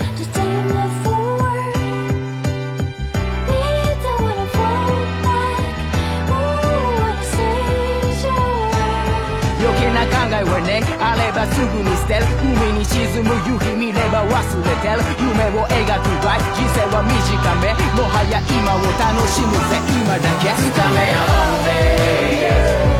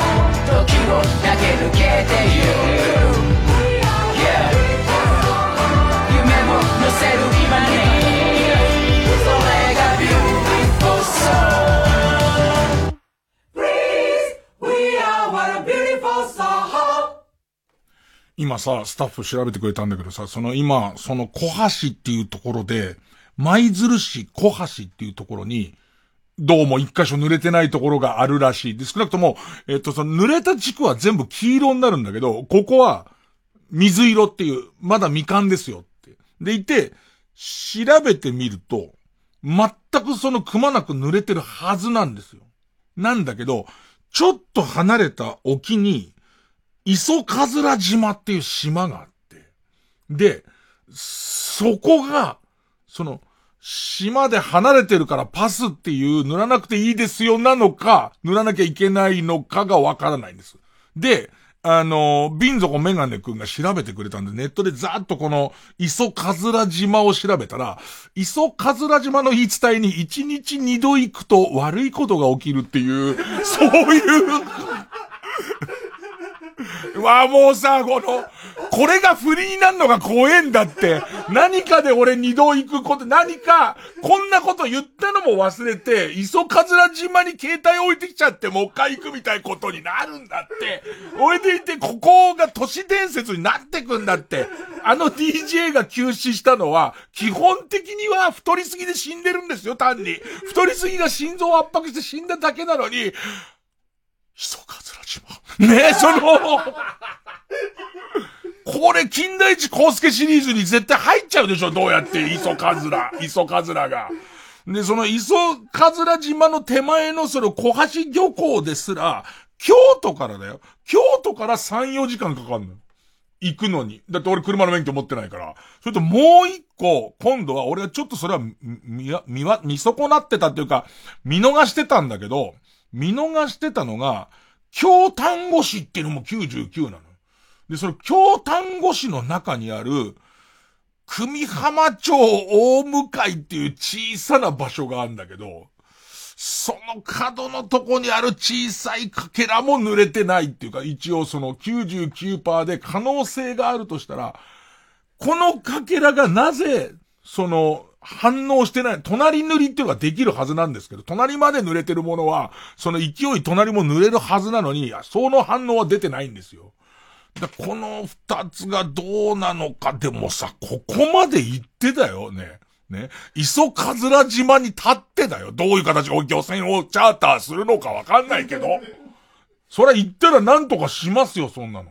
前も一回スタンプラリー俺あの、のために、一度漁船チャーターしてますからね、あの、五島列島の境界見るために、大波の中漁船乗ってますから。だからもうこれ漁船チャーターして行くのまではいいですよ、こっちは。いいですけども、僕課金しますから、ゲームに。ね。ね漁業組合に課金してもいいですけど、ついて立った時に、さあそのテクテクライフを開いて、指で触っても、うんともすんとも言わなかった時なんですよ。なんでもなかった時に、俺の心が持つのかっていう。ほいで多分、漁船乗ってくる時のその、えっ、と、船長さんにも、船頭さんにも、芝居はするでしょ。なんで来たのかっていう話は、芝居は絶対しますから、そうするとね、こう、その、それなりに仲良くもなるでしょ。で、まあ戻ってきます。結局もう昇進のまま戻ってきます。したふと船頭さんが、ね、船長さんが、ね、大将が、ね、ちょっとお客さん悪いんだけど、俺携帯忘れてきちゃったからよつって、一度戻っていいかつって戻ってさ、戻った途端に俺が胸を押さえて悶絶し始めますよ。そんなことになった時にですよ。来ちゃいますよ。古谷一行が。古いですけど、キャスティングすげえ古いですけど。うわ、振りはたっぷり。振りはたっぷりだよ。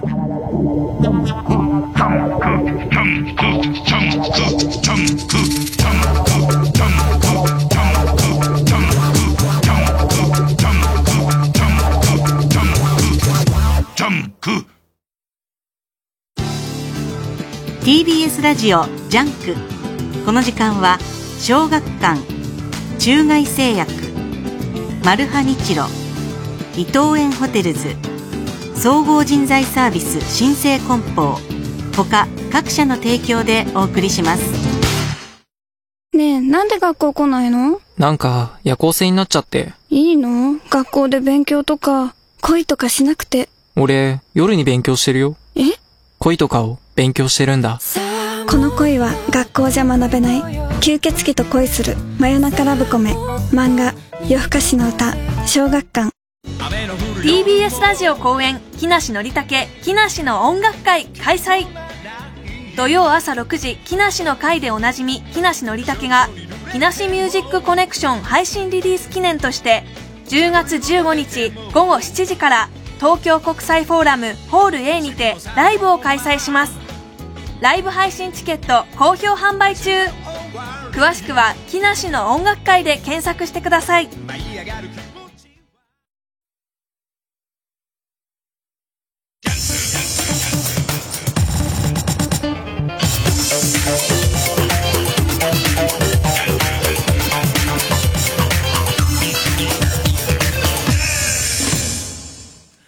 新勝ち抜きかるた合戦会。頭はあいうえお肝心から目がそうそう、その、バックグラウンドで、あれ課金しないとバックグラウンドできないのかなテクテクライフをバックグラウンドで動かしながら、えー、ドラクエウォークを表で動かす。ドラクエウォークは表じゃないと動かないんですよ。そのドラクエウォーク動かしつつ、バックグラウンドでテクテクテクテクテクテクライフをやった時の電池の減り方すげえ。一応バッテリー2万5000ミリアンペアっての持ってきましたけれども。あの、えっ、と、ズボンのポケットに入れるとケツ出ちゃうようなやつ、これでなんとか、これでは全然なんとかなって、だ多分、このやり方で、えっ、と、ベストなやつがどれぐらいなのか分かったら、その、4個ぐらいインジケーターがあるうちの半分ぐらいは残ってたから、ただすごい、すごい、なんか、熱くなるよ。携帯すごい熱いっていう感じにはなるけどね。やるやついねえだろ。どっちかだろ、普通。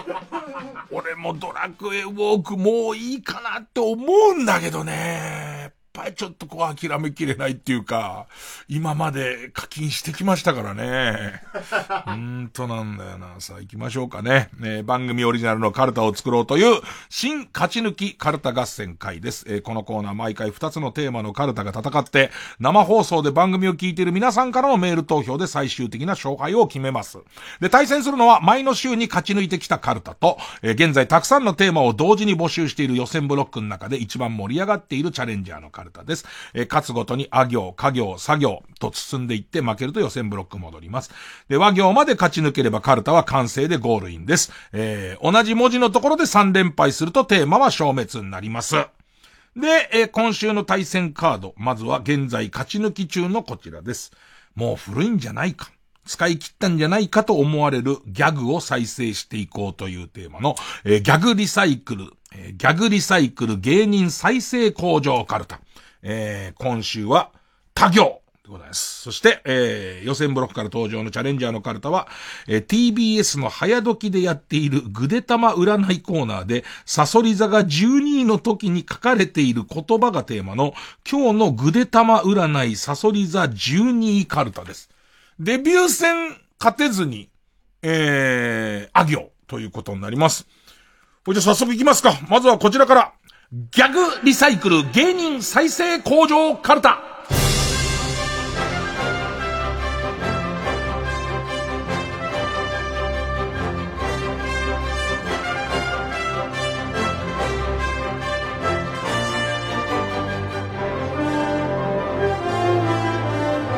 随分喋り出しが遅いなと思ったでしょ。あの、一旦目薬をさしたり、えーっと、祈祷のホチキスをもう2個追加したりとかしてた。あと、玉袋と内ももも、えーホチキスで止めましたんでね。えーもう身動きが取れない状態で、えーあの、カルタの方を読ませていただきますが、えーギャグリサイクル芸人再生工場カルタ。もうね、いつもここからが大人気です。あのー、霜降り明星の日じゃないです。今僕の中で一番売れてるのはいつもここからの二人ですね。えー、他行。いつもここから。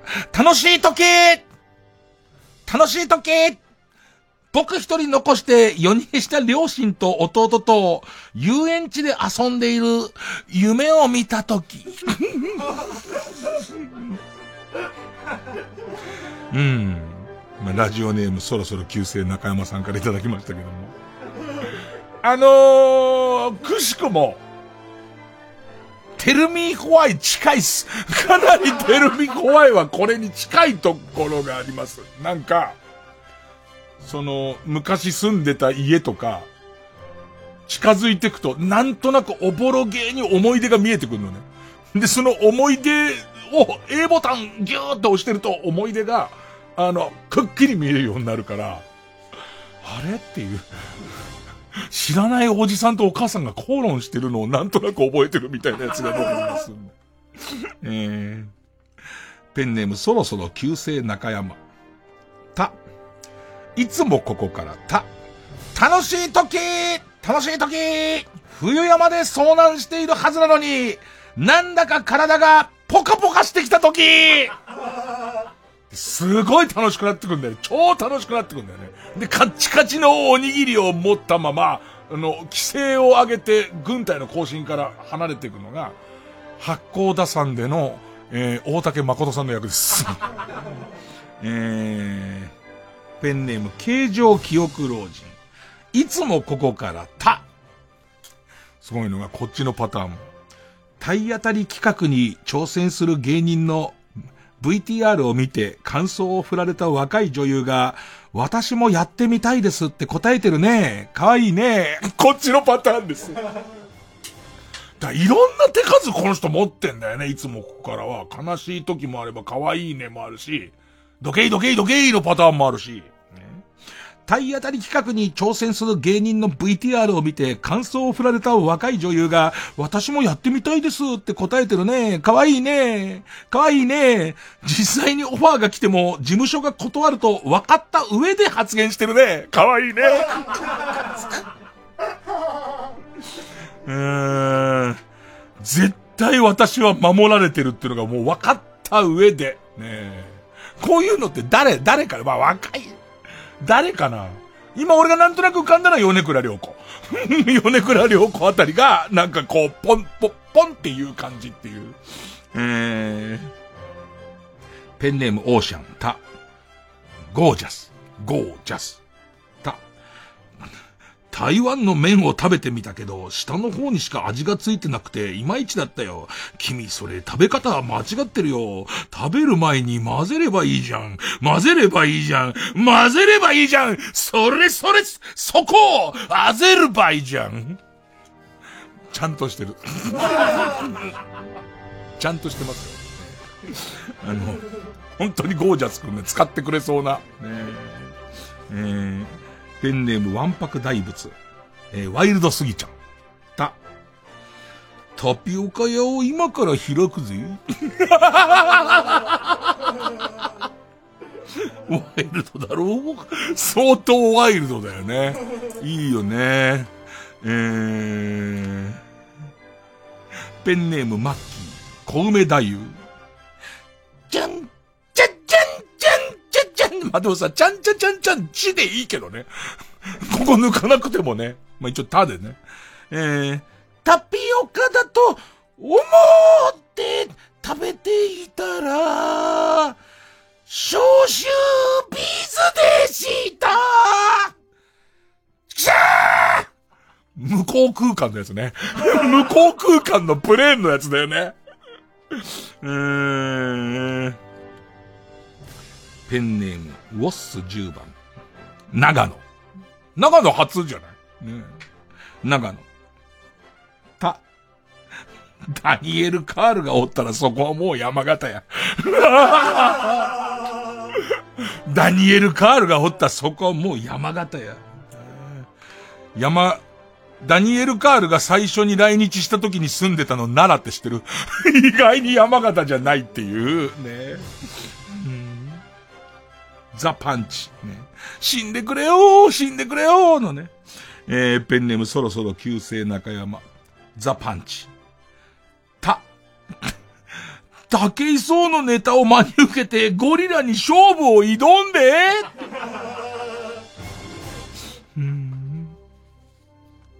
えー、ザ・パンチ。ペンネームクワバタリエオ。た、誰だって、後ろから目を塞ぐやつ、ゴルゴ13にやってよやれよでもあのバリエーションってさ、テレビでやんなくない？なんかもう要するに死んでみたいなやつがダメみたいな風潮あんじゃん。それで多分早々にやんなくなったけど、どれぐらいバリエーションあんのかね？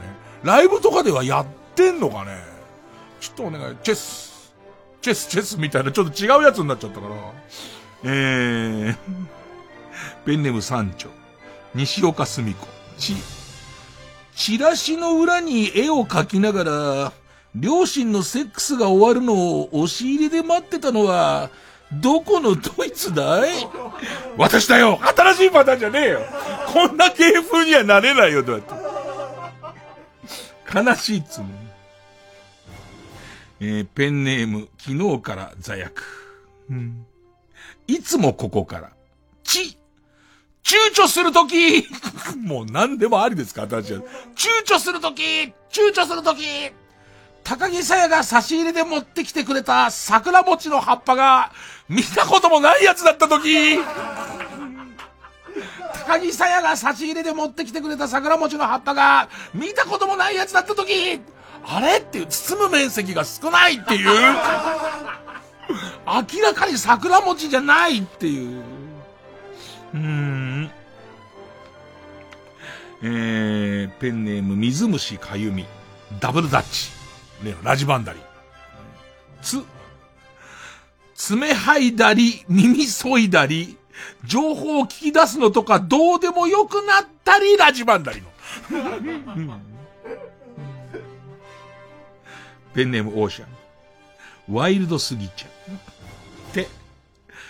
ディアゴスティーニを学習で買ってるぜ。もう、ディアゴスティーニを隔週で買ってるぜ。ワイルドだろディアゴスティーニをさ、えーアイアンマンのやつあるよね。アイアンマンのやつと、あと、トヨタ 2000GT とかフェラーリとかあるよ。あれを交互に買って貼っていってほしいよね。ねえ、あの、1号はフェラーリで始めたんだけど、2号はアイアンマンっていう形で、次々行ってほしいよね。えー、ペンネームどうにもならんよ。小梅太夫って。ちゃん、ちゃんちゃんちゃん、ちゃんちゃんちゃんちゃんちゃん。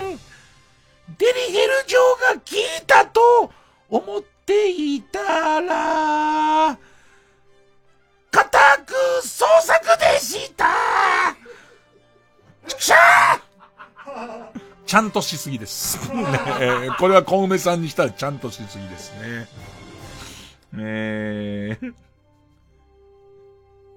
ペンネームケイちゃん、西岡澄子。と、飛び子筆圧で粉砕した女は、どこのドイツだい？私だよ！西岡澄子再起をかけてどうですか？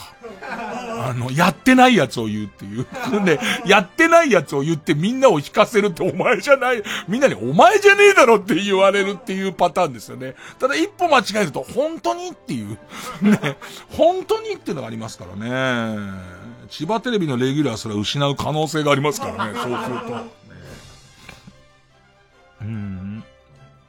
ペンネームどうにもならんよ。大体光る。とか。どうでもいいですよ。解散するんならもっとライブ行けばよかった。という後出しじゃんけん。あ、ぽいね。ぽいね。どうでもいいですよパターンの何々という何々だもんね。えー。こんなところですかね。そうですね。じゃあラスト。大自然守る。いつもここから。と、ドケイドケイ邪魔だ邪魔もうフルコーラス。フルコーラスいったね、これね。えー、ドケイドケイ邪魔だ邪魔だドケイドケイ SNS、SNS 疲れかなとか言ってんじゃねえぞ、バカ野郎、この野郎め。この野郎め、それをツイッターに書いてるから SNS 疲れするんだろうが、バカ野郎、この野郎め。なるほど。いや、なんかね、再現性の高いやつとかいいですね。ということで、えーギャグリサイクル、えー芸人再生工場カルタでした。さあ、続いてはこちら。今日のぐでたま占いサソリ座12カルタ。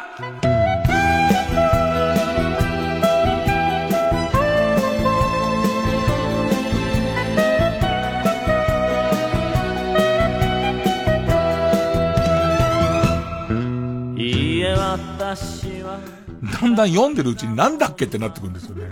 占いですからね。12発表するとき占い、占いのあの文言ですからね。えー、ペンネームキャンディーウォーホール。あ、アスファルトを割って生えてきたど根性大根が、マッドサイエンティストの浴びせた何らかの液体によって超巨大化し、大地を引き裂き、あなたの家はそのまま大地の割れ目から地球のコアへと消えていくでしょう。アドバイスは火災保険に加入しておこう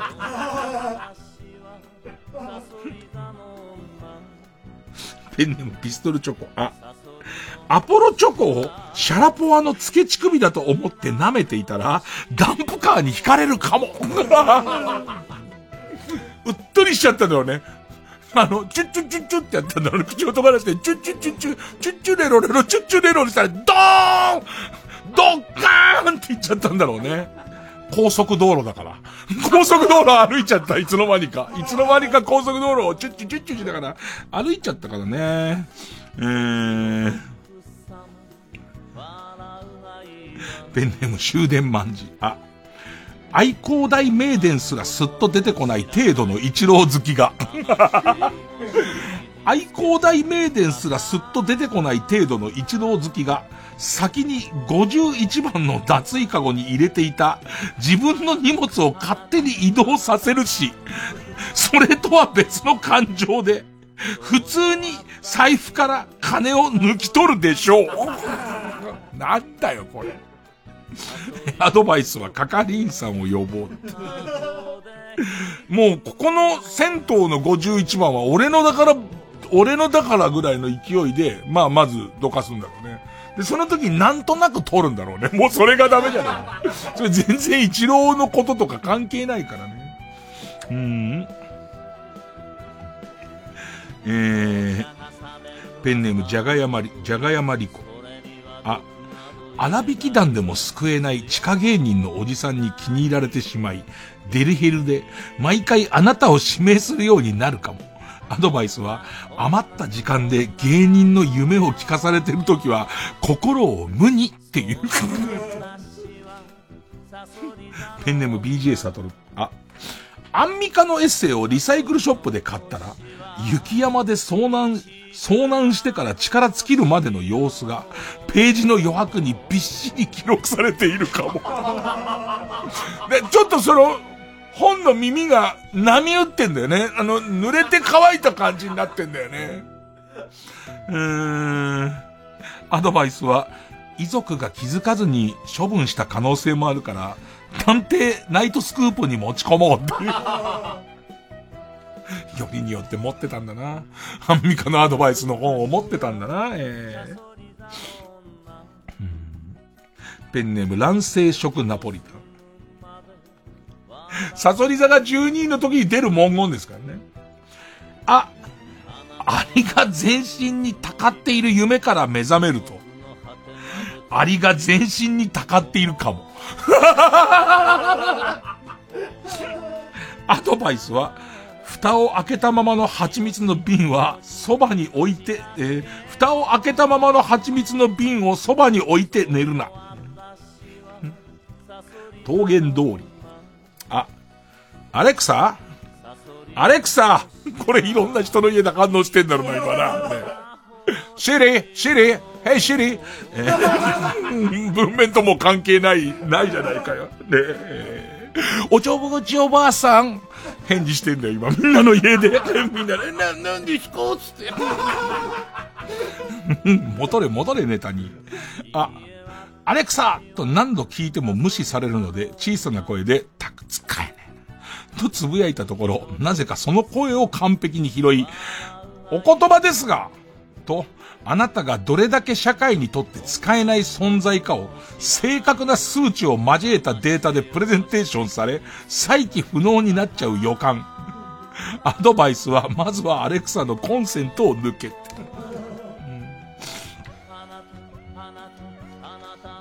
うーん。ペンネームインドカレー。あ、あんた方どこさのさの部分で、ボールをくぐらせようと足を上げたら、地域の権力者一族の墓を蹴飛ばしてしまい、その日から無言電話、ピンポンダッシュ、ゴミ漁りが止まらなくなるでしょう。アドバイスは、引っ越せ。あんたがたどこさーで思いっきり足上げたらね、ガッシャーンつって。しかもその地域の権力者の一族の墓がドミノ倒し状に3つぐらい行くからね。そら住みづらいですよ。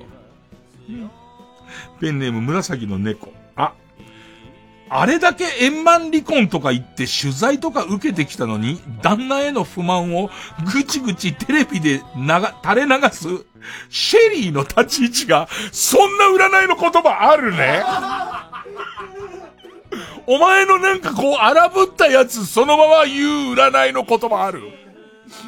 あれだけ円満離婚とか言って取材とか受けていたのに、旦那への不満をぐちぐちテレビで垂れ流すシェリーの立ち位置が鼻について仕方ないかもじゃねえよ。お前が鼻についたっていう宣言だろ、それは。えー、アドバイスは円満離婚なんか存在しないって書いてある。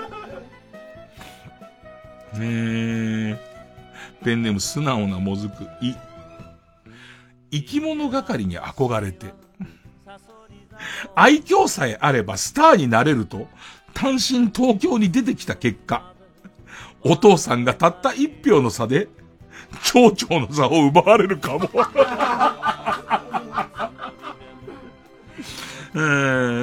アドバイスは住民票を故郷に残しておけっていう。うん。えー、ペンネーム乱世食ナポリタン。い、イメクラに4日寝ずに書いた地蔵に小便を引っ掛けた自分のもとに、美人に化けた地蔵が罰を当てに来るシチュエーションの台本を持っていくも。地蔵としてはクオリティの血と高すぎるジョーが出てくるかも。それはアンラッキーだろえー、アドバイスは、巣鴨へ GO! とか。ペンネーム、ソフィーと双子の姉妹。インスタの生活レベルが身の丈以上の熊切あさみに。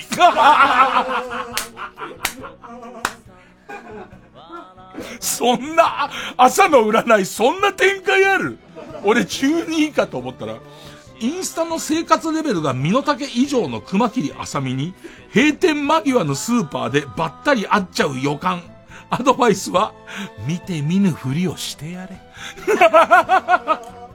ちょっとさ、熊切あさみのインスタ見たくなるよね。いい言葉だよね。インスタの生活レベルが身の丈以上の熊切あさみっていう。ね。あの、たまにさ、その芸人にしては綺麗系の女芸人のインスタグラムにさ、すげえ頻繁にゴルフ行ってるの映ってる時あるよね、なんかね。お前身の丈以上だなってすごい思うけど、ね。えー、えー、ペンネーム、ハトコは授乳中。い、いなり寿司としてあなたの家で出されている食べ物は、いなり寿司ではない可能性がかなり高いので、外で話さない方が無難だぞ。アドバイスは、なるべく早くして、早く自立して家を出ろ。キリがねえな。ペンネームいい塩梅、い、いないいないバーをしてくる親戚のおじさんに、もうアラサーだと伝えるチャンス。えー、アドバイスは、おじさんだからって優しくしようとしないでよし。うーん。えー、ペンネームそろそろ旧姓中山、う、牛の肉だと言って生まれてからずっと親から食べさせられてきたものが明らかにこの日本で流通しているどの肉とも違うことに気づくかも。なんなんだ。なんなんだよ。アドバイスは、それ以上詮索をするなって。うーん。ペンネームジャガーノート。え、エスパーマミのコスプレをしているのに、ただのセーラー服おじさんと一色たにされてがっかりな日。えー、アドバイスはことあるごとにテレポート、テレポートって叫んだらいいんじゃねって書いてある。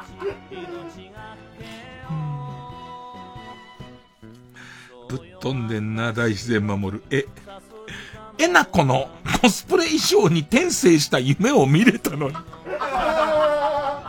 綺麗な子いるよな、なんか、コスプレの子な。えなこのコスプレ衣装に転生した、えなこにじゃないんだよ。えなこのコスプレ衣装に転生した夢を見れたのに、布団から出していた足をムカデに噛まれて目を覚まし、パンパンに腫れた足を引きずって、病院に行く羽目になるかも。アドバイスはアパートの壁に開いている穴を埋めましょう。どういう、こう、なんつうのかな、え才能を持っていると、こういうの書けんのかな普通コスプレのこと追いかけちゃうよね。えなこのコスプレ衣装に転生した夢を見てたのに、足をムカデに噛まれてんだよ、もう。全然別件なんだよ、もう。うん。普通の占いだったら、足をムカデに噛まれるかもだよね。ねそういうことだよね。うー。ペンネーム、ケイちゃん。え、エスカレーターの手すりに、シャツの袖が巻き込まれて、すっぱらかになっちゃうかも。不幸中の幸いだよな。そんながっちり行かれたのに、大ごとに、大ごとか、大ごとにならなくて済んでるから。アドバイスは、出かける前にチンコの皮を剥いておけとか。通勤中の人とかに、ほうけだよあいつって言われるよりいいから、チンコの皮剥いときさえすればね。だってそれだって悪いのはこうエスカレーターの会社の人が悪いんだから。この人悪くない被害者なんだからね。うん。ペンネーム小ザニー。これは12位だわ。自分のサソリ座が12位だと。ペンネーム小ザニー。笑顔が全く笑っていない。トム・ブラウンの道鬼の女が、ずっと玄関ドアのちっちゃい穴の外から、こっちを見てるかも。うわぁ、もうやだ。アドバイスは、外にはベランダから出よう。ねそうだよ。そらそうですよね。うんペンネームインドカレー。お、おばあちゃんの遺品から出てきた、ハンバーグ師匠が持っている楽器みたいな形で、青銅製の物体が、日本初の電話であることが、鑑定の結果明らかになるでしょう。アドバイスは、売れば高い金になるが、なんかいい気持ちはしないよ。おばあちゃんの形見だもの。ラスト、マイペース。ペンネマイペース。お、オリンポスの神々の怒りに触れ、三軒茶屋の全ガールズバーで出禁になるでしょう。えー、アドバイスは、明大前あたりで新規開拓するしかないねって書いてある。うーん。ということで、どっち勝ったか。今日はまあまあいい勝負ですわね。えー、ギャグリサイクル芸人再生工場カルタが勝ったと思う人はメールの件名にカタカナでギャグ。で、え、ぐでたま占いが勝ったと思う人はメールの件名にひらがなでサソリ。えー、サソリと書いて、メールの本文に住所、氏名、年齢、電話番号を書いてこれからかかる曲の間に送ってください。投票は1人1回で抽選で3名様にバカ力カードをプレゼントしています。メールアドレスは baka.tbs.co.jp baka.tbs.co.jp です。ほんじゃ曲、リサで、ホムラ。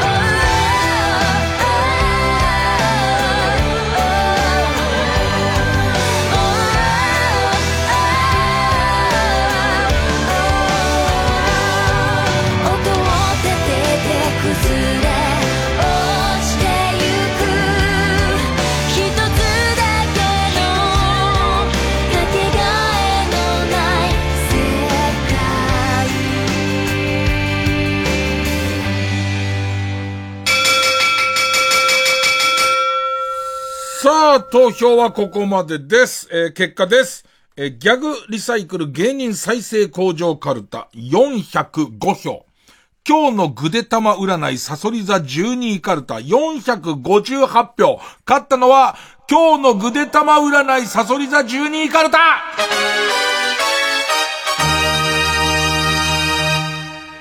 グリサイクル、もうもはやいつもここからカルタになりつつありますけどね。ええでも、スギちゃんの今更タピオカの専門店を出す。最後に開店したタピオカ専門店ってどこなのかね？あんのかな？今週経ったとことかもあるにはあんのかな？ちょっと見てみたいな。探してみたいな。さあ、えー、ということで、えー、勝った、えー今日のグデタム占いサソリ座12カルタは家業に進みます。で、負けたギャグリサイクル芸人再生工場カルタは予選ブロックに戻ります。えー引き続き他業の募集です。で、来週のチャレンジャーはこちら。超面白ミスタービーンカルタ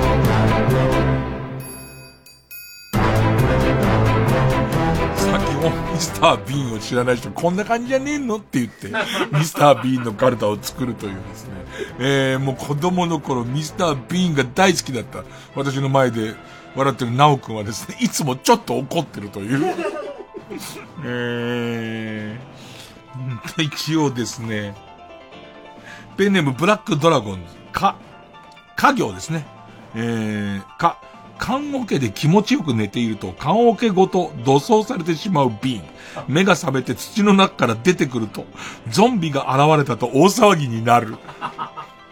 ありがちですよ。なんか、俺の思うビーンはこういう、こういう話です。えー、えー、もう一レベル落としてみていいですか？えー、ピストルチョコ、け、携帯ゲームに夢中になりすぎて、携帯ゲームに夢中になりすぎて、地雷注意と書かれた看板を越えて入っていくミスター・ビーン。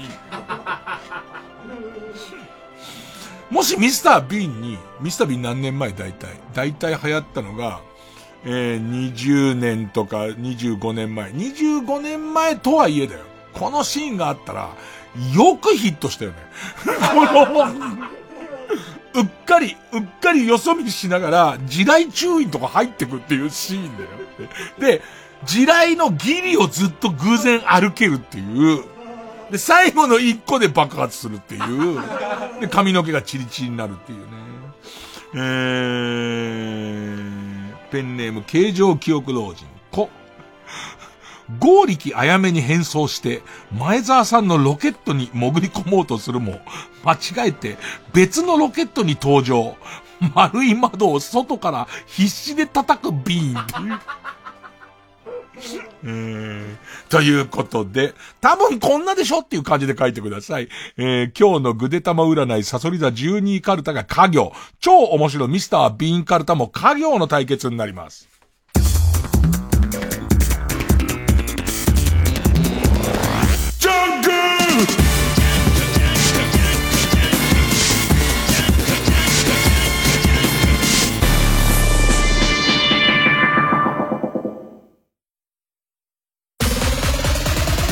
My Game My Life ライムスター歌丸です。プレイステーションプレゼンツ、マイゲームマイライフ。15日のゲストは、お笑いコンビ三四郎の相田修二さん。相方の小宮さんとのウィンニングイレブンでボロ勝ちした相田さん。めちゃくちゃキレている小宮さんを見て、相田さんが学んだこととは？詳しくは木曜夜9時から。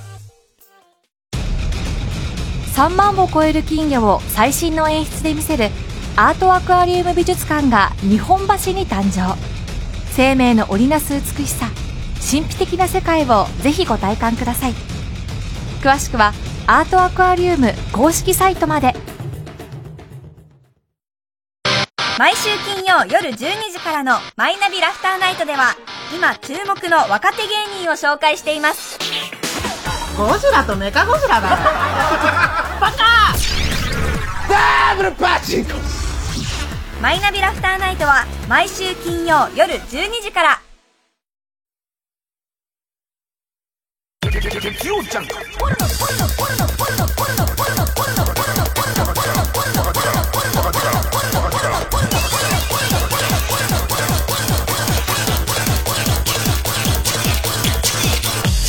深夜のバカ力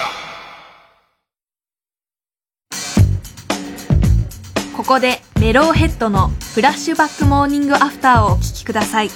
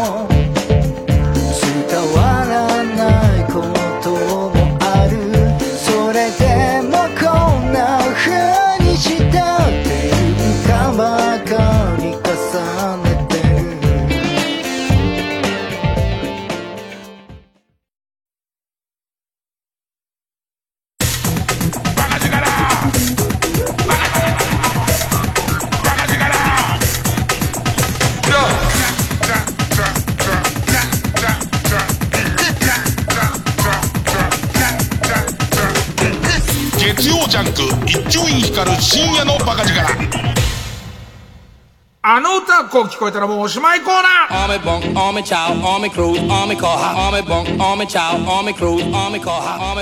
さ.あ、えー、まあ要は聞き間違いなんですけどね。街角で流れてきた曲がこんな風に聞こえちゃったっていうのを送ってくださいというコーナーです。えー、それじゃですね。ペンネーム大さじ一杯の軍手のイボさん。元歌渋垣隊の寿司食いねえのこの部分です。おなじみの曲ですけどもね。えー、それがこういう風に聞こえた。人のお金で食うピラフ ピラフじゃないか。おかしいでしょ寿司屋からこれ流れてきたら。池袋の回転寿司の前流れてますけども、人のお金で食うピラフは流れないでしょ。えー、ペンネームソフィーと双子の姉妹。続いてもシブがき隊です。シブがき隊のナイナイシックスティーンのこの部分です。ジタバタするなよえー、これこういう風に聞こえて。起きたら昼だよなんだろうね、ジタバタするなよに影響を受けてこう聞こえちゃうんだろうね。もう昼だったら、もうジタバタしてもしょうがないでしょっていう、もう絶対に首だからっていう。ね、これが、15分寝過ごしたんだったらば急ぐとかあるけど、起きたら昼だからね、ジタバタしなきゃいいですよね。えこういう、こ僕がすごい好きなのは、この歌、このコーナーは、替え歌のコーナーじゃないですから、この歌がこう聞こえましたよっていうコーナーですから、それだから記憶連想が入るんですよ。例えばペンネーム一般人マーク2さん、元歌、ペギー葉山のケセラセラのこの部分。ケセラセラねえ。これこういう風に聞こえちゃって。警察来たこの後の歌詞が鳴るようになるですからね。ね要はそういうことなんですよ。その記憶が響くことでつい、えっ、と、間違った歌詞に聞こえちゃうとか大、大ゴミですからね。えー、ペンネームそろそろ旧姓中山、元歌、えー、小柳ルミ子さんの、お久しぶりねのこの部分。お久しぶりねこれちょっと引っ張り、ちょっと引っ張られてるんですよね。えー、コールドスリープ400年ぶりです。隣の人も、隣の人は、そうね、3日遅れぐらいで入ってるから、そんなに感じないです。ねえ、えー、えー、ラストペンネーム生ウニ。元歌、北島三郎予作のこの部分です。Hey, hey, ho.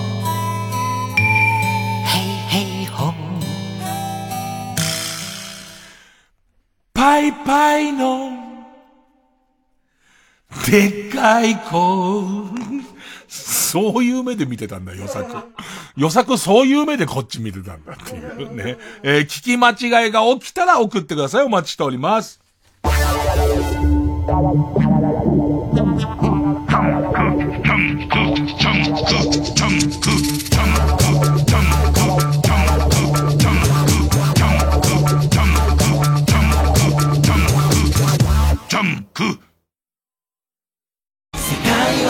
東田住太です。ニューシングル「明日の形」はこんな今だからこそみんなで一つになろうという思いで制作しました。ニューシングルリリース記念コンサートどうぞお越しください。TBS ラジオ公演「東の住忠ライブツアー2020明日の形」ニューシングル「明日の形」発売を記念した「東の住忠ライブツアー」開催決定。11月1日日曜日江東区文化センターホールで開催。チケットは各プレイガイドで絶賛販売中。お問い合わせは03-5114-7444ネクストロードまで。三井住友信託銀行主催 TBS ラジオ公演「私遺産」忘れられない人がいる。残しておきたいものがある。守り続けたいことがある。あなたが誰かに伝え残したい。人、物、ことを400字でご応募ください。締め切りは11月30日「私遺産」で検索。TBS ラジオジャンクこの時間は小学館中外製薬マルハニチロ伊藤園ホテルズ総合人材サービス新生梱包他各社の提供でお送りしました。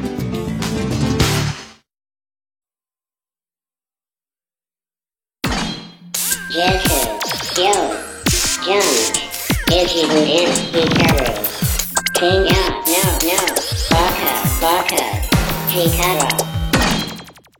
なんかさ、低層体ってあるじゃん。で、男性用の低層体つって、おちんちんの竿を、なん、なんたのかなえっと、折りたたみ傘の袋みたいなやつの中に 入れて、で、根元のところに、その頑丈なリングがついてて、それをなんかカチャって、えっと、玉袋の付け根ぐらいのところにがっちりはめて、袋と固定されてるから、この鍵を外さないと、もうおちんちんを出すことができない。で、先っぽの尿の出るとこが開いてんだけど、で、それの、スマホと Bluetooth で、あの、専用のアプリから鍵かけたり、その、開けたりするのできる、超ハイテク男性用低層体ができたんだけど、そのアプリにバグがあって、知らない奴が勝手に鍵をかけられるっていう。あの、パスワードを変えられちゃうらしいんだよ。だから、一生つきっぱなしで、もうなんかすごいノコギリで切るしかないらしいんだけど、そのアプリを。えっ、と、使ってる方は早くバージョンアップの方してください。バグフィックスされましたんでね。時代を超えて愛される名曲を凛々しく穏やかに歌い継ぐ TBS ラジオ公演フォレスタコンサート in 高等は11月3日祝日の火曜日ティアラ高等大ホールで開催しますチケット好評販売中コーラスグループフォレスタによる美しいハーモニーをぜひ会場でご堪能ください。お問い合わせはサンライズプロモーション東京0570 003337 0570-003337または TBS ラジオのホームページイベント情報をご覧ください。TBS ラジオ 90.5MHz 月曜午後9時30分より放送中かまいたちの「ヘイタクシー」番組グッズは絶賛販売中信じてください !3 時です